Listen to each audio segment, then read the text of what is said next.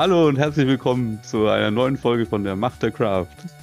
Schön, dass wir uns wieder treffen. Heute reden wir weiter über Erweiterbarkeit. Insbesondere über zum Beispiel die Solid-Prinzipien. Nicht alle, aber nur vier davon. Ja, und dann würde ich sagen, legen wir doch einfach mal los. Wunderbar, dann fang mal an. Die Macht der Kraft arbeitet für dich. So, da wären wir wieder, ne? Und wir reden heute weiter über Erweiterbarkeit, weil wir noch ein paar Themen übrig hatten von, von unserer letzten Folge. Genau. Wir haben ja beim letzten Mal viel über, naja, so so wie Boy Scout Rule oder iteratives Development äh, uns unterhalten. Und heute wollen wir ja den Fokus ein bisschen auf die Solid-Prinzipien legen. Also ja, stimmt. Wir werden heute über vier der Solid-Prinzipien reden. Der fünfte heben wir uns für eine andere Gelegenheit, anderes Thema. Und dazu kommt noch das Thema oder das Konzept des Separation of Concerns. Und ich würde einfach vielleicht damit anfangen. Was ist für dich Separation of Concerns? Ja, also letztendlich, dass ich halt meine Anwendung nach, wie soll man sagen, modularer aufbaue. Also dass ich Verantwortlichkeiten eben aufteile in zum Beispiel unterschiedliche Module, Packages oder wie das Konzept in der jeweiligen Sprache eben heißt, um eben einfach eine klarere Trennung und auch Encapsulation ja, also sehr gut, ja, finde ich auch. Also wir bewegen uns in, in einen höheren Layer of Abstraction sozusagen. Also der, der Abstraktionsbereich ist relativ hoch. Es geht noch nicht um den Code an sich, wie wir es schreiben, sondern um wie wir diesen Code organisieren können.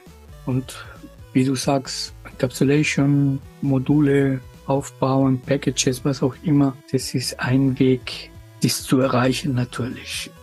Es gibt diese Ebene von Separation of Concerns, in dem wir uns in, in Modulen und Packages und Dings bewegen.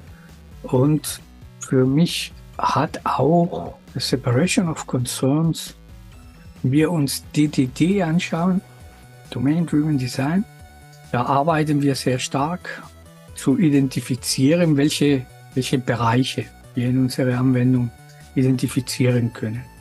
Und auch hier, indem wir diese gemeinsame Sprache und diese getrennte Bereiche, heißt unsere unterschiedlichen Domänen herausfinden, machen wir auch in meinen Augen die Vorbereitung, um, Separation of Concerns durchziehen zu können, ne? weil wir trennen in abgeschlossenen Bereichen. So das ist auch für mich eine, eine interessante Überlegung. Diese Domain-Trennung in DDD jetzt nichts Neues ist, sondern es gibt das auch seit Ewigkeiten. Genau, es ist halt letztendlich nur mal in eine Methode gegossen.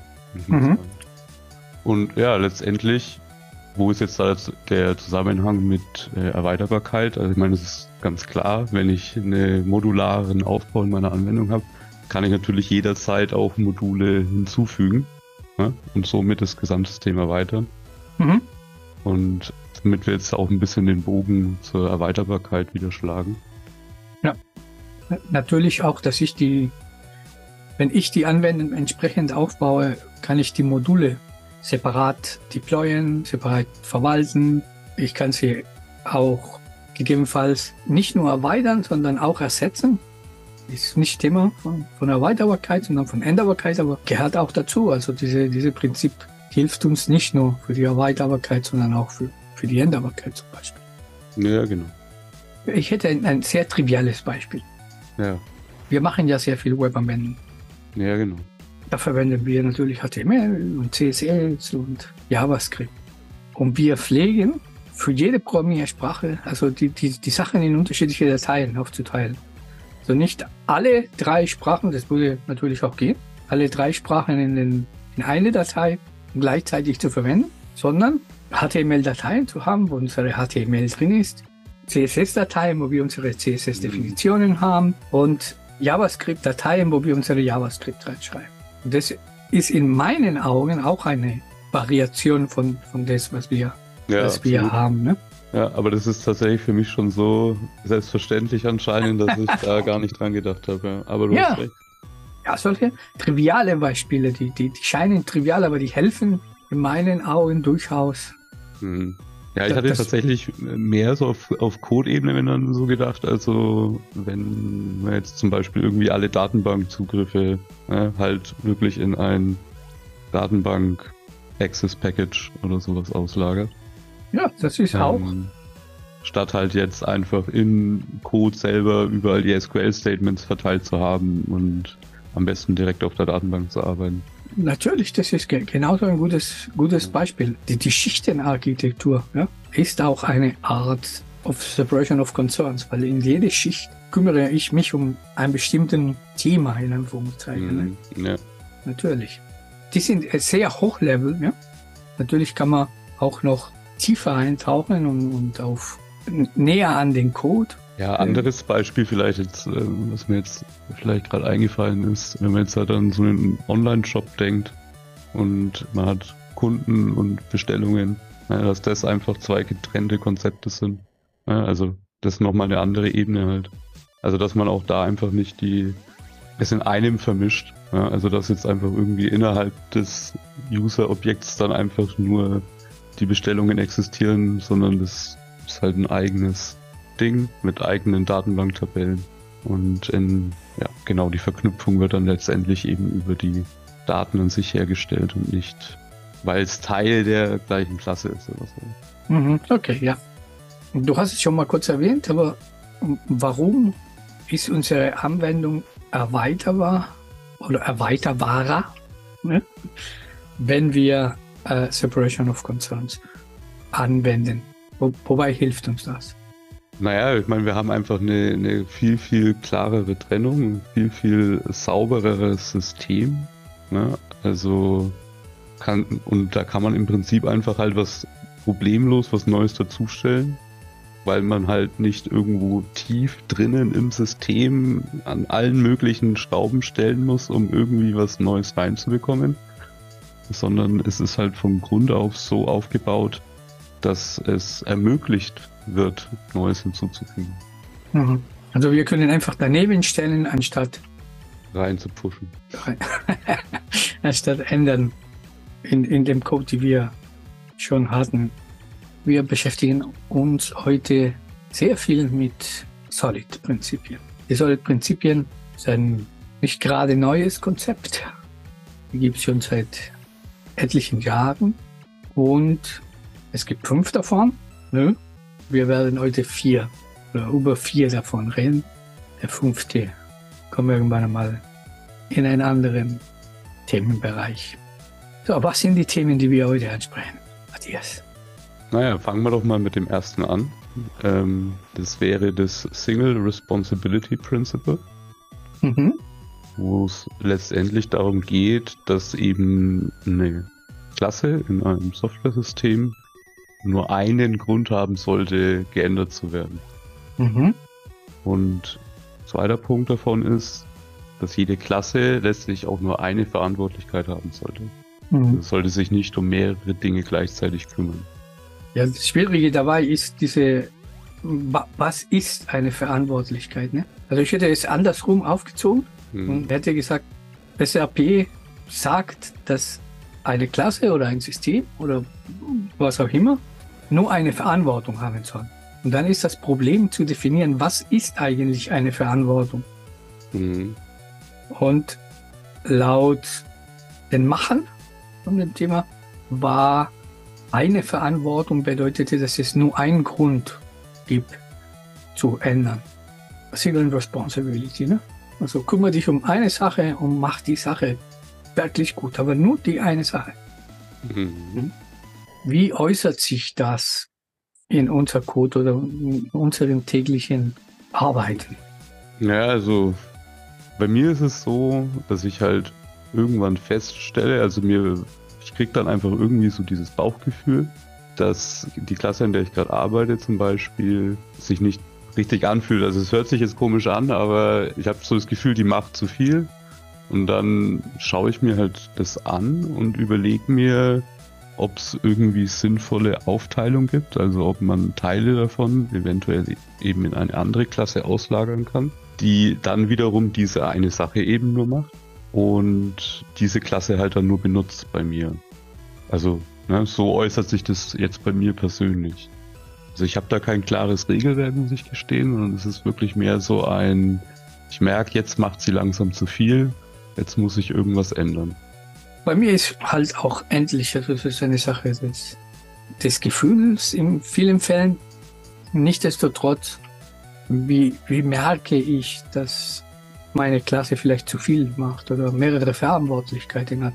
So, man kann vortrefflich darüber diskutieren, ne, ob eine Klasse oder ein Modul oder ein System, die ich baue, eine Verantwortlichkeit hat oder mehrere. Hängt davon ab, wie man halt diese Verantwortlichkeit definiert und wie diese Grund zu ändern definiert.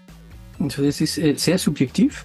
Und deswegen ist wichtig, dass wir uns im Team im Klaren sind, welche Begriffe wir da verwenden. Warum ist die Klasse passend für das, was sie tun muss? Ne? Also, dass wir im Team oder in der Einheiten, in denen wir programmieren, dass wir diese Verständnis für alle offen ist und klar ist, dass äh, diese Klasse erfüllt diese Single Responsibility, weil wir unsere Verantwortlichkeit als das und das definieren. Das ist für mich ein, ein Aspekt, der wichtig ist. Und wenn wir das alles gemacht haben, dann reduzieren sich zumindest die Diskussionen, gehört das hier oder gehört das nicht hier. Haben wir das, dann sollte halbwegs klar sein, ob es in der Klasse gehört oder nicht gehört. Und ja, zum Beispiel, wenn, um zu definieren, was eine Funktion macht, ich sagen muss, die, diese Funktion macht das und das, mhm. dann merke ich schon, hm, naja, also vielleicht. Ja, da fällt mir noch was anderes ein. Ja, ja, mach, mach. Also wenn man seine, seine Klasse mit sowas wie Manager oder sowas benennt, ist es auch häufig so, dass sie zu viel macht. mir auch also aus der eigenen Erfahrung so mitgenommen, weil du dann im Prinzip halt alles Mögliche da drinnen machst. Ja, es hängt davon ab, wie du deinen Manager definierst. Ein Manager kann sehr groß, sehr viele unterschiedliche Sachen, kann eine Koordinationsklasse sein. Hm, ja, ist mir gerade beim Reden auch so aufgefallen, dass es eigentlich äh, gar kein, also es gibt schon sinnvolle Use Cases auch, aber Mhm. Vielleicht gibt es einen besseren Namen, als einfach mhm. nur einfach Manager dahinter ja, zu stellen, ne? aber es sei dahingestellt. Aber ich finde es trotzdem ein gutes Beispiel, weil man muss einfach darauf achten. Ich kann zum Beispiel die Klasse fangen einfach mit äh, ja, Los Wochos Manager und dann finden wir später einen, einen, einen besseren Namen. Wenn ich zwei, drei Funktionen, die zusammengehören, ja, ja vielleicht ändert sich dann der Name und wir finden einen besseren Namen. Also diese so allgemeine Namen sind manchmal nicht so gut, weil uns nicht helfen zu verstehen. Aber nichtsdestotrotz, das war einer der, der Aspekte, die ich immer, wenn ich eine Funktion, eine Klasse, eine, egal welche Einheit, wenn ich bei der Beschreibung von was diese Einheit tut, immer mit uns und others, wenn ich mit dieser und das wird da gemacht und das und das, das ist für mich ein klares Zeichen, dass wir vielleicht darüber nachdenken sollten, das zu trennen. Das ist auch ein Prozess. Ne? Also ich muss mich nicht, bevor ich eine Zeile Code programmiert habe, nee. hinsetzen und alles durchstrukturieren, sondern es ist ein Prozess und ich kann dadurch, dass meine Anwendung änderbar ist, ne, das haben wir schon gelernt, wie, wie das so geht, bin auch in der Lage, äh, das zu refakturieren oder zu verändern, damit, wenn ich merke, ja, ich möchte das jetzt trennen auf den und den Grund, kann ich das auch machen. Also habt das Ganze viel mit Änderbarkeit zu tun, nur ein Grund zu ändern und warum wir das jetzt ändern müssen und dass wir Änderungen durchführen. Was hat das Ganze mit Erweiterbarkeit zu tun? Berechtigte Frage. Letztendlich würde ich sagen, ist das auch wieder ein Punkt, der einfach dafür spricht, neue Dinge daneben zu stellen, die wieder für neue Dinge alleine verantwortlich sind. In meinen Augen hilft uns bei der Erweiterbarkeit, weil es eben diese Danebenstellen, die du erwähnt hast. Es, es führt dazu, dass unsere Einheiten, unsere Klassen, unsere Methoden, unsere was auch immer kleiner werden, leserlicher werden, einfacher zu ändern werden und auch, dass sie einfacher zu erweitern sind. Weil ich kann, wie du sagst, daneben irgendwas aufbauen, so dass es leicht zugänglich ist, leicht verständlich, leicht damit zu arbeiten. Also diese Solid-Prinzipien sind schwer irgendwo in, eine, in irgendeine der Bereiche, die, die wir uns ausgedacht haben, festzunageln, weil die für viele unterschiedliche von diesen Bereichen einen Nutzen haben. Also Single Responsibility, nur eine Verantwortung und Erweiterbarkeit, weil das erlaubt uns, ja, die Sachen nebeneinander zu stellen und nicht innerhalb eine einzige Klasse. Das ist der, die typische, kennst du das Begriff, die, die Gott-Klasse? Oh ja. Ja, das ist die Klasse mit den 10.000 Zeilen, die einfach alles macht. Ja. Und das ist auch ein Grund, warum es dieses Prinzip gibt, ne? das aufzuteilen. Wunderbar. Was wäre für dich das nächste? Als nächstes kommt für mich das Open Closed Principle. Was Und was ist das um Gottes Willen? also letztendlich sagt es aus, dass Softwareentitäten, also zum Beispiel Klassen, Module, Funktionen, wie auch immer, offen für Erweiterung sein sollen, aber nicht für Manipulation, Veränderung. Ja, also es new, neue Features sollen quasi als neuer Code hinzugefügt werden und nicht existierenden Code verändern. Mal in meinen Worten, Open Close bedeutet Module, Funktionen, Klassen, was auch immer, sollen offen für Erweiterung und geschlossen für Veränderung sein. Das klingt jetzt aber sehr komisch. Also ich muss erweitern, aber nicht verändern. Was, was, was macht das für einen Sinn? Wie, wie soll man das überhaupt machen? naja, ich meine, letztendlich heißt es ja nur, dass wenn ich jetzt so zum Beispiel zu einer, bei einer Klasse irgendwie ein neues Feature einbauen soll, dann füge ich das als neue Methode möglicherweise hinzu und nicht als else oder if-else-Fall in irgendeiner if-else-Kaskade. Ja, um, also ich, Ziel ist halt letztendlich, ich will nicht eine riesige, komplexe Methode haben, die alle Fälle abhandelt, sondern ich möchte halt eine Möglichkeit, viele kleine Methoden haben, die unterschiedliche Fälle abarbeiten. Dann kann ich da problemlos einen neuen Fall hinzufügen, weil dann mache ich einfach eine neue Methode und muss nicht schauen, wo in diesem if-else-Geästel muss ich da jetzt irgendwas machen, damit ich das erreiche, was ich will. Mhm. Klassisches Beispiel für sowas ist Vererbung. Wenn ich, ich habe eine Basisklasse, die irgendwas tut, und wenn ich Verhalten hinzufügen möchte, dann füge ich es nicht in diese Basisklasse, und dann leite ich eine neue Klasse davon ab, damit die Grundfunktionalität da ist und die Änderung oder der Verhalten, die sich verändert, packe ich in die abgeleitete Klasse. Das ist für mich ein, ein, ein typisches Beispiel, wie, wie sowas äh, funktioniert. Ne? Aber wir haben ja letztes Mal, ich glaube, es war in der letzten Folge ja gesagt, ja, wir sollten aber Vererbung nicht so immer nutzen, sondern lieber Komposition. Mhm. Weiß sich das irgendwie? Finde ich nicht, weil, äh, also letztendlich, wenn ich jetzt solche Sachen über Komposition dann in die Klasse reingebe, kann ich ja auch ein zusätzliches Ding reingeben. Ja, also ah, problemlos. Wunderbare Idee. Also auch für Komposition funktioniert das. In denen ich nicht eine Gott-Komposition-Klasse habe, sondern es auf unterschiedliche Klassen aufteile. Ja, da muss man aber auch darüber nachdenken. Irgendwann einmal wird es unübersichtlich, wenn ich eine Klasse komponiert über 24 andere Klassen, aber das sind andere, andere Gedanken. Also doch tatsächlich, also ich finde der, der Open Close total interessante Konzept. Ne? Irgendwie klingt auf den ersten Blick komisch. Ne? Gleichzeitig offen und geschlossen zu sein. das, ist, keine Ahnung, ja. die, die Boosttüren sind entweder offen oder zu, aber beides nicht. Ne?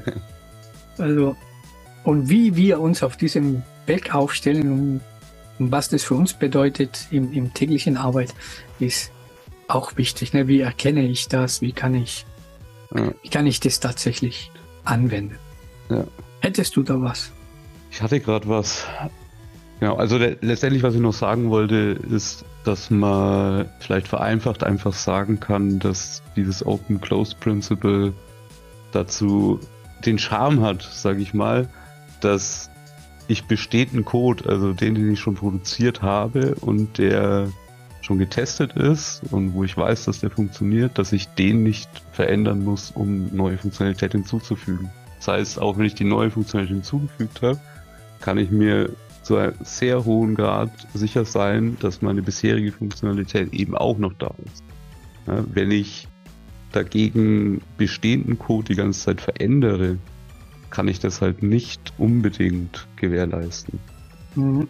Bedeutet aber auch, dass ich meine Tests auch andauernd anpassen muss, weil meine Funktionalität sich dauernd verändert. Im zweiten Fall jetzt meinst du? Also, ja, ja, ja, natürlich. Ja. In, in, dem Fall, wo ich das nicht mache. Genau. Ja, wo, wie, wo ich OCP halt nicht betreibe oder nicht betreiben kann. Und das ist wie immer eine Abwägung. Ne? Hm? Ja, klar.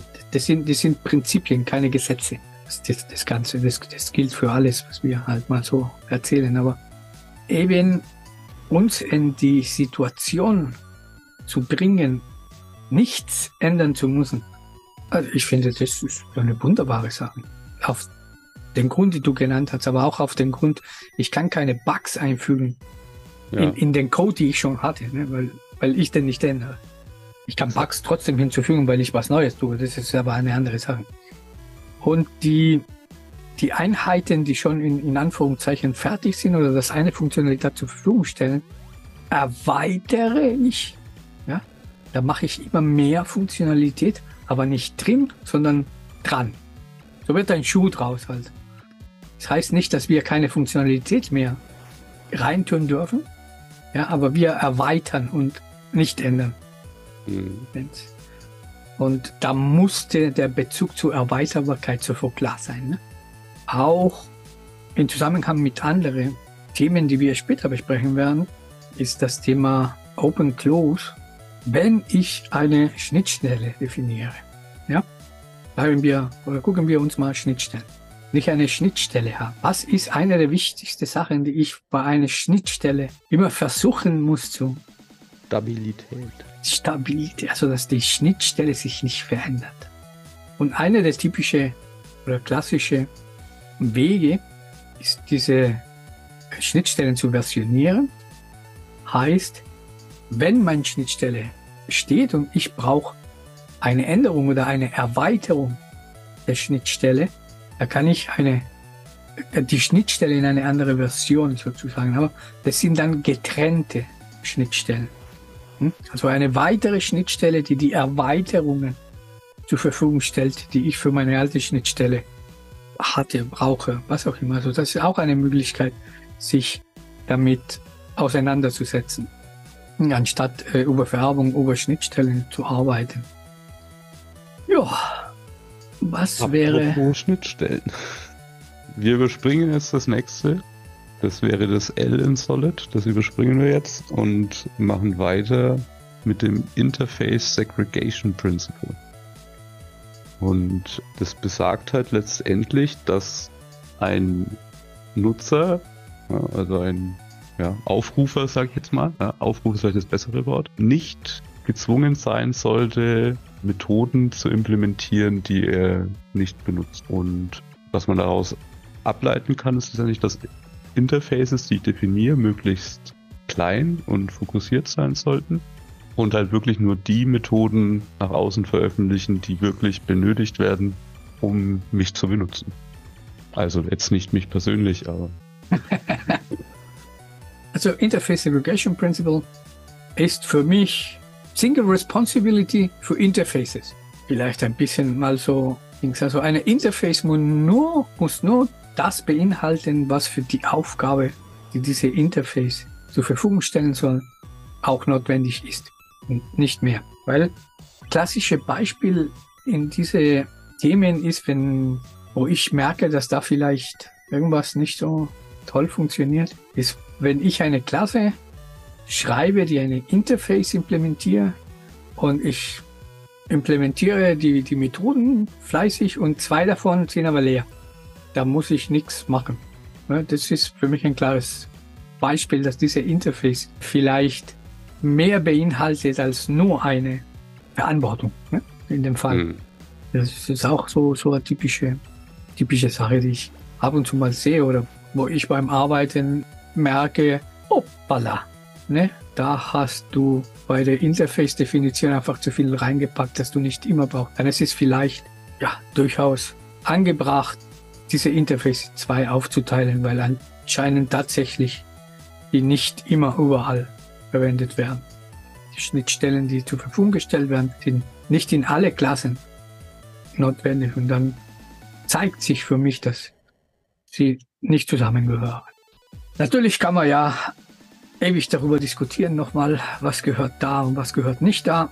Ich finde, da muss man sich einfach im Team immer, genauso wie mit SAP und mit alles andere, halt mal zusammen, zusammenraufen, entscheiden, was wohin gehört.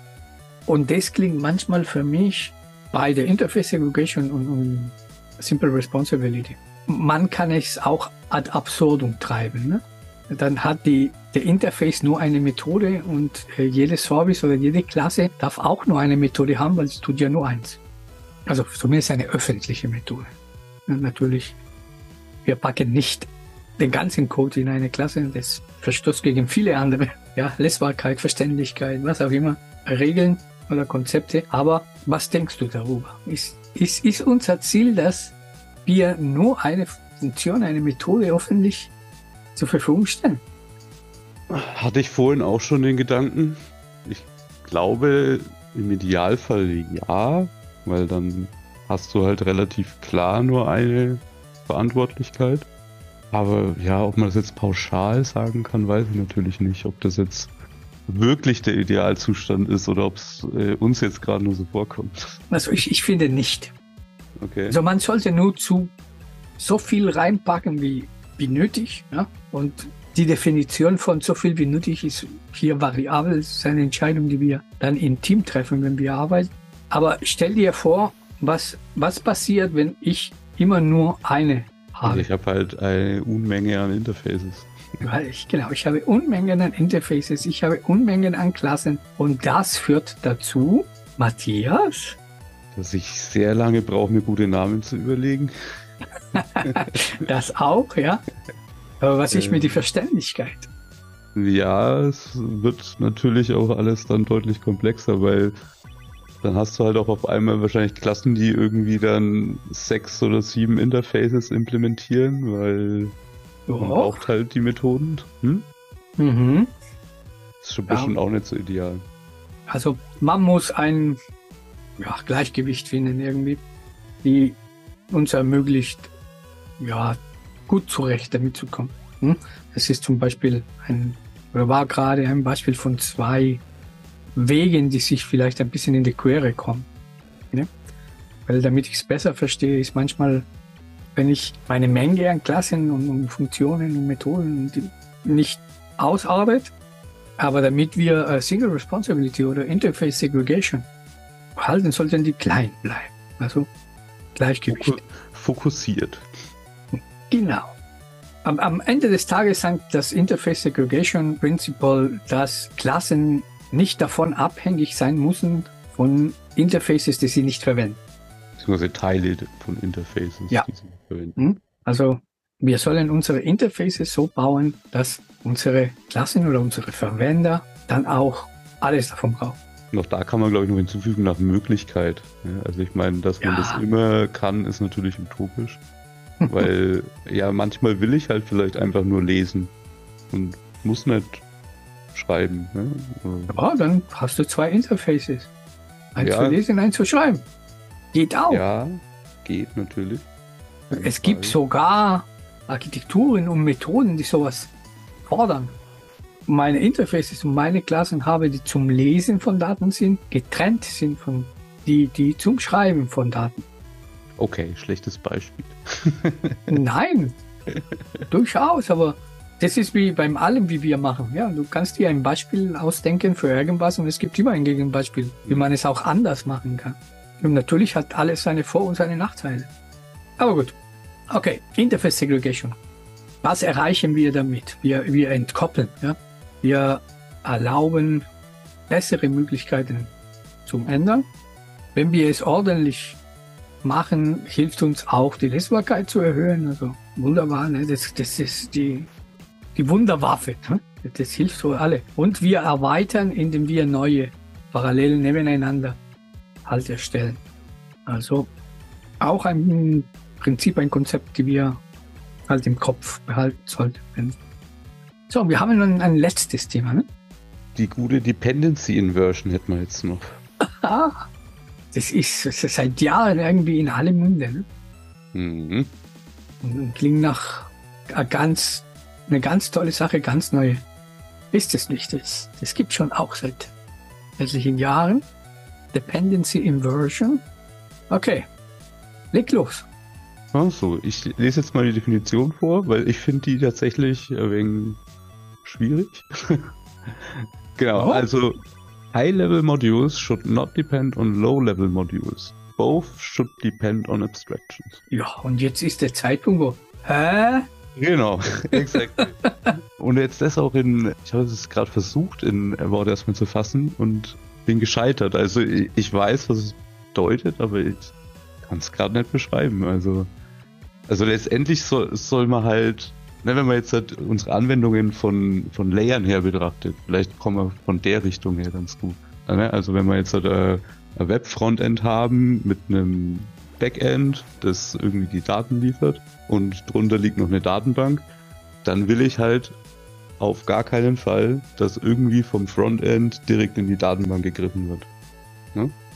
Oh, okay. Was kann ich dazu beitragen?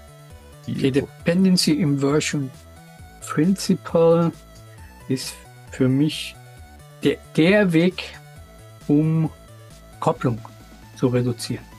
Und zwar, indem ich nicht von konkreten Implementierungen mich abhängig mache, sondern Interfaces nutze.